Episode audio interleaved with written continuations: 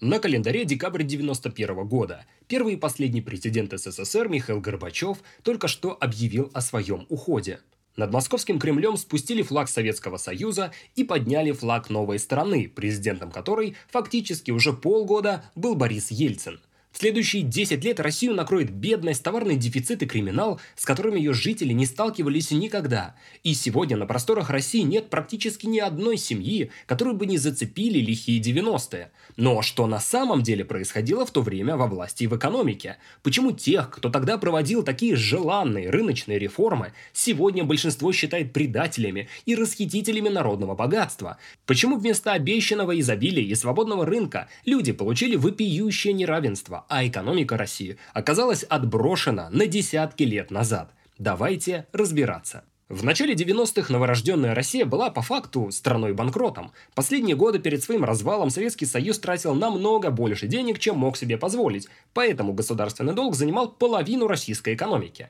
Но самое страшное было не это, а пустые полки магазинов. И голодное население – это самая главная проблема любой власти. Советская система распределения товаров по низким ценам больше не работала. Это хорошо показывает статистика. Удивительно, но по сравнению с 80-м годом, где 92-му продовольствия меньше не стало. Но без жесткой плановой руки и крепкой вертикали власти никто больше не хотел продавать товары по заниженным государственным ценам. И у нового правительства было два способа оперативно решить эту проблему. Или отобрать продукты силой и продать их по государственным ценам, или разрешить предприятиям продавать самим, но уже по рыночным ценам. Выбор силового пути был невозможен, хотя бы потому, что Борис Ельцин совсем недавно и был выбран президентом, потому что люди верили в свободу и перемены, которые он обещал принести. А потому использовать силу означало перечеркнуть все свои обещания и совершить политическое самоубийство.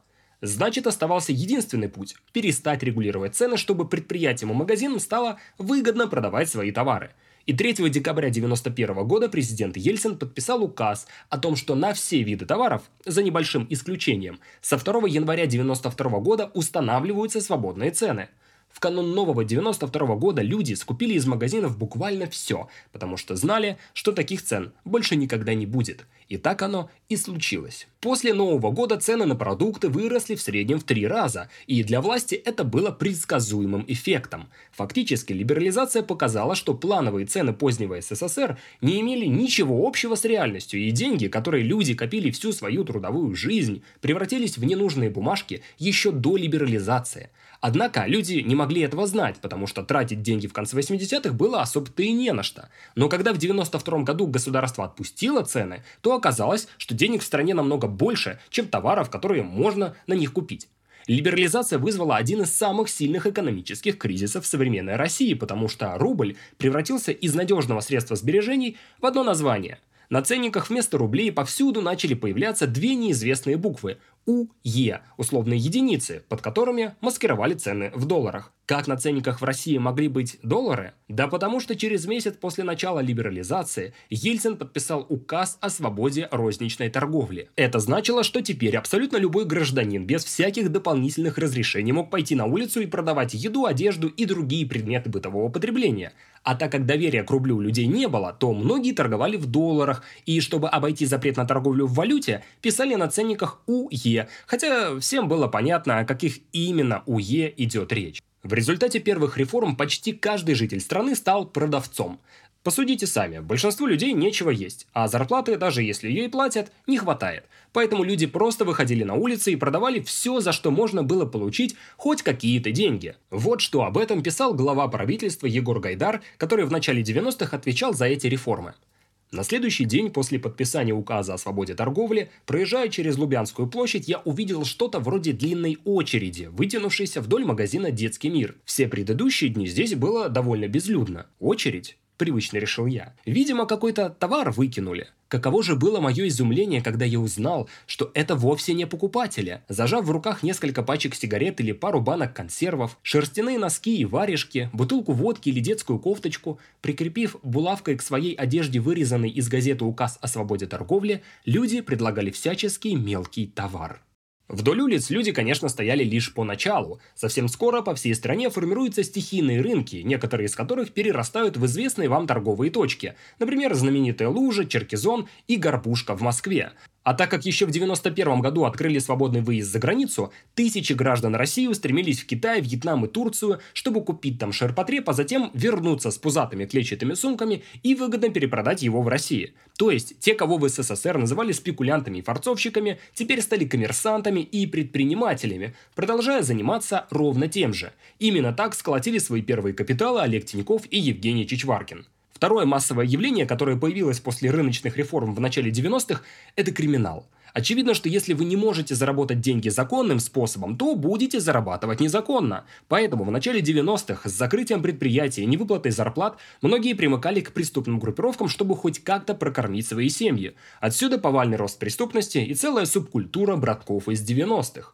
И слушая этот рассказ, вы можете подумать, что элиты, которые обещали народу процветание, то ли намеренно, то ли по глупости, начали разрушать экономику России. Но подождите с выводами. На самом деле все куда запутаннее. 90-е были уникальным временем, когда придумать и развить сверхрентабельный бизнес можно было без глубоких знаний финансов и долгосрочной стратегии. Но времена изменились. Чтобы сегодня выигрывать конкуренцию среди тысяч предпринимателей и зарабатывать миллионы, надо разбираться в управленческом учете, инвестициях, продажах и найме персонала. Этому не учат в школе или в университете, но учат на бизнес-программах MBA Expert от Академии Edison «Управление финансами и управление предприятием». Программа подойдет как предпринимателям, которым не хватает опыта управления, так и специалистам, которые недовольны своей должностью или зарплатой. На курсе преподают руководители крупных компаний и консультанты Большой Четверки, представители Стэнфорда, бизнес-школы Сколково и Высшей школы экономики. Всего более 60 экспертов с подтвержденным успешным опытом в управлении. Благодаря гарвардскому методу разбора реальных ситуаций из бизнеса вы погрузитесь в закупки, продажи, логистику, экономику и финансы бизнеса, а также получите знания знания по HR-стратегии, построению и развитию команды. Учиться можно из любой точки мира, а доступ к материалам курса останется у вас навсегда. По окончании курса вы получите официальный диплом профессиональной переподготовки, а HR-специалисты Edison помогут вам с развитием карьеры. Так что регистрируйтесь по ссылке в описании или по QR-коду, выбирайте программу и не забудьте указать промокод «Экономика», чтобы получить скидку в 65%, а также стать участником акции от Академии Edison. Вы получите шанс выиграть грант на курс, год MBA, путешествия и даже главный приз – миллион рублей рублей. Чтобы понять, почему рыночные реформы работали так плохо, давайте разберемся, как вообще организована государственная власть. В подавляющем большинстве стран мира государственная власть делится на ветви – исполнительную, законодательную и судебную. Исполнительная власть состоит из министерств и подчиненных им ведомств, например, Министерство внутренних дел, Министерство обороны, финансов и так далее. Главный орган исполнительной власти – правительство, которое состоит из министров и отвечает за проведение реформ и исполнение законов. Но важно, что эти самые законы принимают принимает не правительство, а парламент, высший орган законодательной власти, который обычно состоит из сенаторов и депутатов. Ну а уже за соблюдением всех законов следят суды разных уровней. Такое разделение властей помогает государству работать без перекосов и соблюдать интересы различных групп.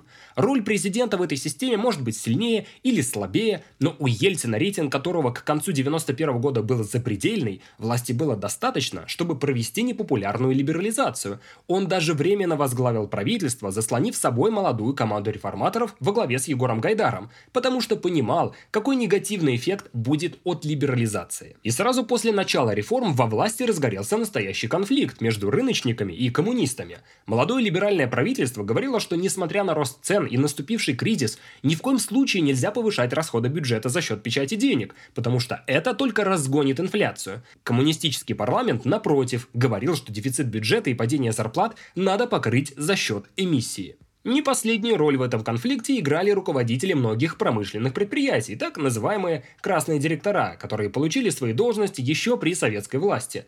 Именно в интересах этого, как говорят коммунисты класса, было оставить высокие бюджетные расходы, чтобы и дальше можно было получать дотации и дешевые государственные кредиты. И этот конфликт тормозил рыночные реформы, потому что предложения и действия правительства вязли в решениях парламента, и каждая из сторон видела свое устройство будущей России. К 1993 году противоречие между правительством, которое поддерживал президент Ельцин, и большинством членов коммунистического парламента с другой стороны, привели к военному столкновению на улицах Москвы. Белый дом, в котором заседал парламент, был расстрелян из танков – Перетягивание каната между парламентом и президентом закончилось победой Ельцина и принятием 12 декабря 1993 года новой Конституции России с сильной ролью президента. Но, казалось бы, теперь ничто не мешает проводить те самые рыночные реформы, но все пошло не по плану. Свободные цены были лишь частью масштабных реформ. Вторым этапом была передача собственности государства в частные руки. Понемногу она уже шла. Люди оформляли в собственность свои квартиры и дачи, но главное, конечно, было не это,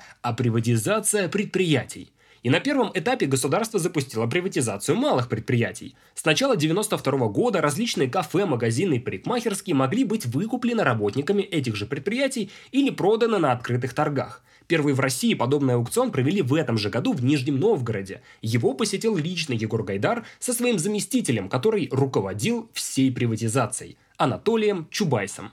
Естественно, малая приватизация проводилась стихийно и с большими перекосами. Ну, подумайте сами, ведь если у людей почти все деньги уходили на еду, то как они могли купить долю в каком-нибудь магазине? Разумеется, богатые в ходе таких аукционов обогатились еще сильнее, а большинство людей так и не стали предпринимателями и собственниками. Но малая приватизация – это полбеды. Куда более серьезное дело – приватизация крупных заводов. И в правительстве долго шли дискуссии, как ее провести, чтобы дать всем гражданам равные шансы. В итоге был выбран вариант с приватизационными чеками, или, как их еще называли, ваучерами. Что это вообще означало? Смотрите, с осени 92 года крупные предприятия должны были стать акционерными обществами, то есть все имущество предприятий делилось на акции, которые можно было получить в обмен на эти самые приватизационные чеки – в банках по всей стране каждый житель мог купить себе один ваучер всего за 25 рублей, при его номинальной цене в 10 тысяч. Правда, то, что на ваучере было написано 10 тысяч, не означало буквально ничего. Это число авторы приватизации получили чуть ли не с потолка, поделив примерную стоимость российских предприятий на число граждан страны.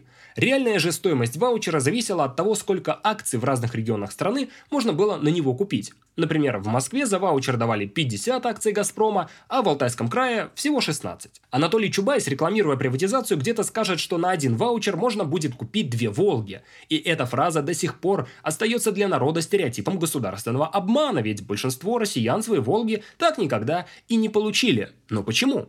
Вот смотрите, люди, которые десятки лет жили при плановой экономике, просто не понимали, для чего нужны эти бумажки и как работает фондовый рынок. Естественно, когда более знающие ребята предлагали гражданам выкупить их ваучеры за деньги или обменять на что-то более полезное, то многие так и поступали. Нельзя, конечно, сказать, что власти совсем этого не понимали. Для помощи гражданам были созданы чековые инвестиционные фонды. Это были такие организации, которые брали у граждан ваучеры и покупали на них акции предприятий. Мол, вам ничего делать не надо, мы сами все решим и от вашей будущей прибыли просто возьмем небольшой процент.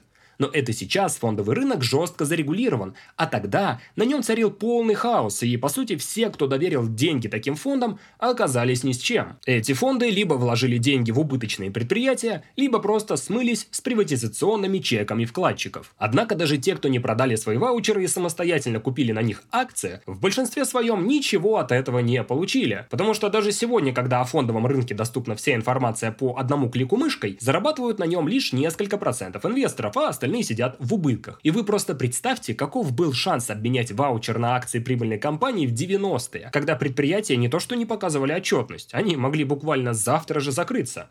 Так что навариться на приватизации смогли лишь знающие люди при деньгах и связях, в том числе иностранные инвесторы. Они скупали у непонимающего населения ваучеры, ездили по разным регионам, участвовали в чековых аукционах и покупали за бесценок предприятия по всей стране. Я уже не говорю о перегибах, когда директоры заводов принуждали работников продавать им ваучеры под угрозой увольнения. Как вы понимаете из всей этой истории, в результате приватизации никакой массовый класс собственников в России не появился. Несмотря на то, что 60% предприятий стали стали частными. Но как приватизация оказалась таким провалом? Почему власти не объясняли, как устроены чеки и в какие акции надо вкладываться? Почему они не контролировали, кто покупает важнейшие предприятия страны? Помните эту схему организации власти, которую я показывал вам чуть ранее, и тот конфликт, который зрел между коммунистическим парламентом и либеральным правительством? Вот чековая приватизация проходила в самый разгар этого конфликта, когда законодательная база приватизации регулировалась чуть ли не одним единственным указом.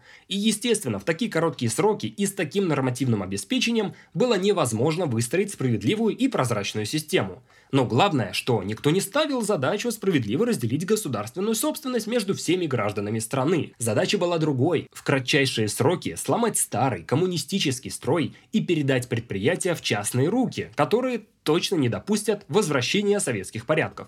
Официальная чековая приватизация в России завершилась 30 июня 1994 года. К этому времени инфляция так и составляла сотни процентов в год, страна погрязла в коррупции, а криминал стал общественной нормой. Неудачные реформы так понизили рейтинг Ельцина, что стало ясно, на грядущих выборах президента 1996 года вполне может победить лидер коммунистической партии Геннадий Зюганов – Коммунисты обещали, что когда придут к власти, то избавятся от высоких цен. Хотя правительству было понятно, что сделать это можно было только вновь назначив плановые цены. В общем, на горизонте явно забрежил поздний советский дефицит. И было ясно, что для победы на выборах Ельцину надо взять откуда-то деньги. Однако от только что прошедшей чековой приватизации казна получила в два раза меньше средств, чем планировала.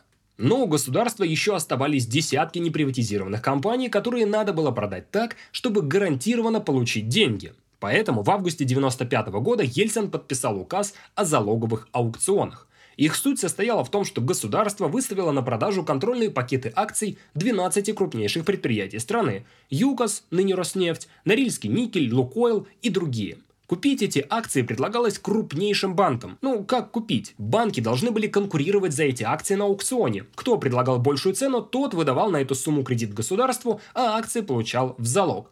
И если государство не возвращало кредит, то акции, то есть фактически сами предприятия, становились собственностью банков – Проводились эти аукционы прямо перед выборами, и всем при этом было понятно, что в случае победы на выборах Ельцина кредиты государство вряд ли вернет, потому что в бюджете был катастрофический дефицит, и тогда предприятия достанутся банкирам. А в случае победы Зюганова выданные кредиты банкам тоже бы не вернули. Но важно, что предприятия в собственность коммунисты бы точно не отдали.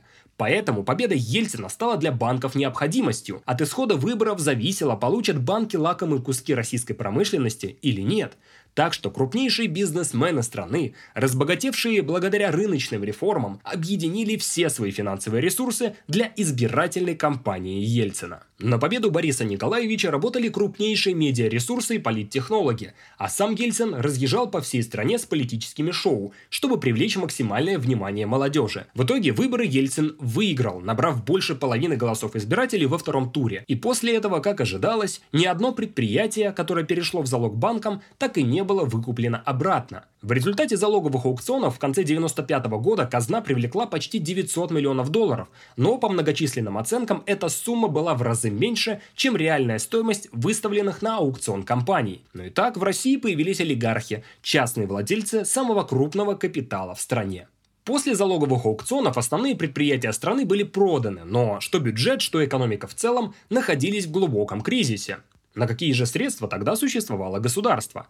Одним из основных способов получения денег в бюджет еще с 1993 года был выпуск государственных краткосрочных облигаций – ГКО – то есть государство продавало банкам и инвестиционным фондам, в том числе иностранным, долговую бумагу за 90 тысяч рублей, а через 2-3 месяца выкупало ее обратно за 100 тысяч рублей. Но подумайте, кто хотел давать в долг стране, в которой ежегодно происходят какие-то кризисы, а инфляция исчисляется десятками и даже сотнями процентов? Конечно, никто. Так что для привлечения денег правительству приходилось предлагать по облигациям десятки и даже сотни процентов доходности. В этой ситуации предприятиям не было никакого смысла развивать производство, а банкам давать кредиты этим предприятиям, ведь можно было удвоить свой капитал, просто купив самый надежный рублевый актив – долг государства. Получается, что вместо того, чтобы стимулировать реальный рост экономики, ГКО стимулировали только финансовые спекуляции. Но самое ужасное, что государство просто не получало доходы, которые могли бы обслужить такие кредиты. Поэтому власти выпускали новые ГКО, чтобы, продав их, покрыть долги по старым ГКО. И, наверное, эту лавочку Министерству финансов надо было прикрыть еще в 95 году, но помните, там же на носу были выборы президента, а потому деньги были очень нужны. И как раз в это время займы ГКО начали расти быстрее всего. В общем, к 96 году ГКО фактически стали пирамидой. Не было никаких шансов, что государство сможет обслужить такой огромный долг. И неизвестно, до каких высот выросла бы эта пирамида, если бы через год не случились два внезапных события. Сначала на мировых рынках обрушилась цена на нефть, один из главных экспортных товаров России, с продажи которого та получала иностранную валюту и поддерживала курс рубля. А сразу после этого в Азии лопнул экономический пузырь, из-за чего зарубежные инвесторы испугались и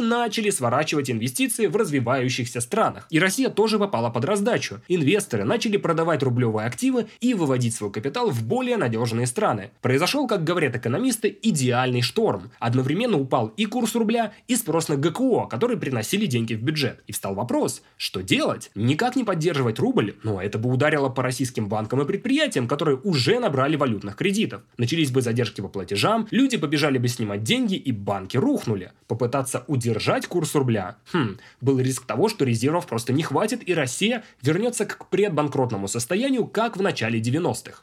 В итоге власти выбрали первый вариант, объявив технический дефолт. То есть прямо сказали, что денег на выплаты по ГКО у нас нет, и по этим долгам платить мы не будем. Правительство решило, что лучше сохранить свои резервы и устраниться от попыток сдержать кризис. В общем, через три дня после заявления Бориса Ельцина о том, что девальвации не будет, Наступил черный вторник, 17 августа 1998 года. Все поняли, что рублевые ГКО, которые они накупили, превратились в пыль. После этого курс доллара по отношению к рублю в течение нескольких дней после объявления дефолта вырос в 4,5 раза. Граждане, которые держали накопления в рублях, в очередной раз обеднели. Но пострадали не только они. Обанкротились многие банки, которые держали свои деньги в ГКО и валюте, а вслед за банками испарились и деньги вкладчиков. ВВП страны в 1998 году упал до рекордных значений за последние 10 лет, а реальные доходы населения сократились примерно на треть. Произошло самосбывающееся пророчество зарубежных инвесторов. Россию захлестнул очередной экономический кризис. Политическая плата за дефолт 1998 года была крайне тяжелой. Борису Ельцину, который руководил страной в один из самых трудных периодов ее истории, оставалось еще полгода исполнять обязанности президента, когда в канун нового 2000 года он выступил с внезапным обращением к народу.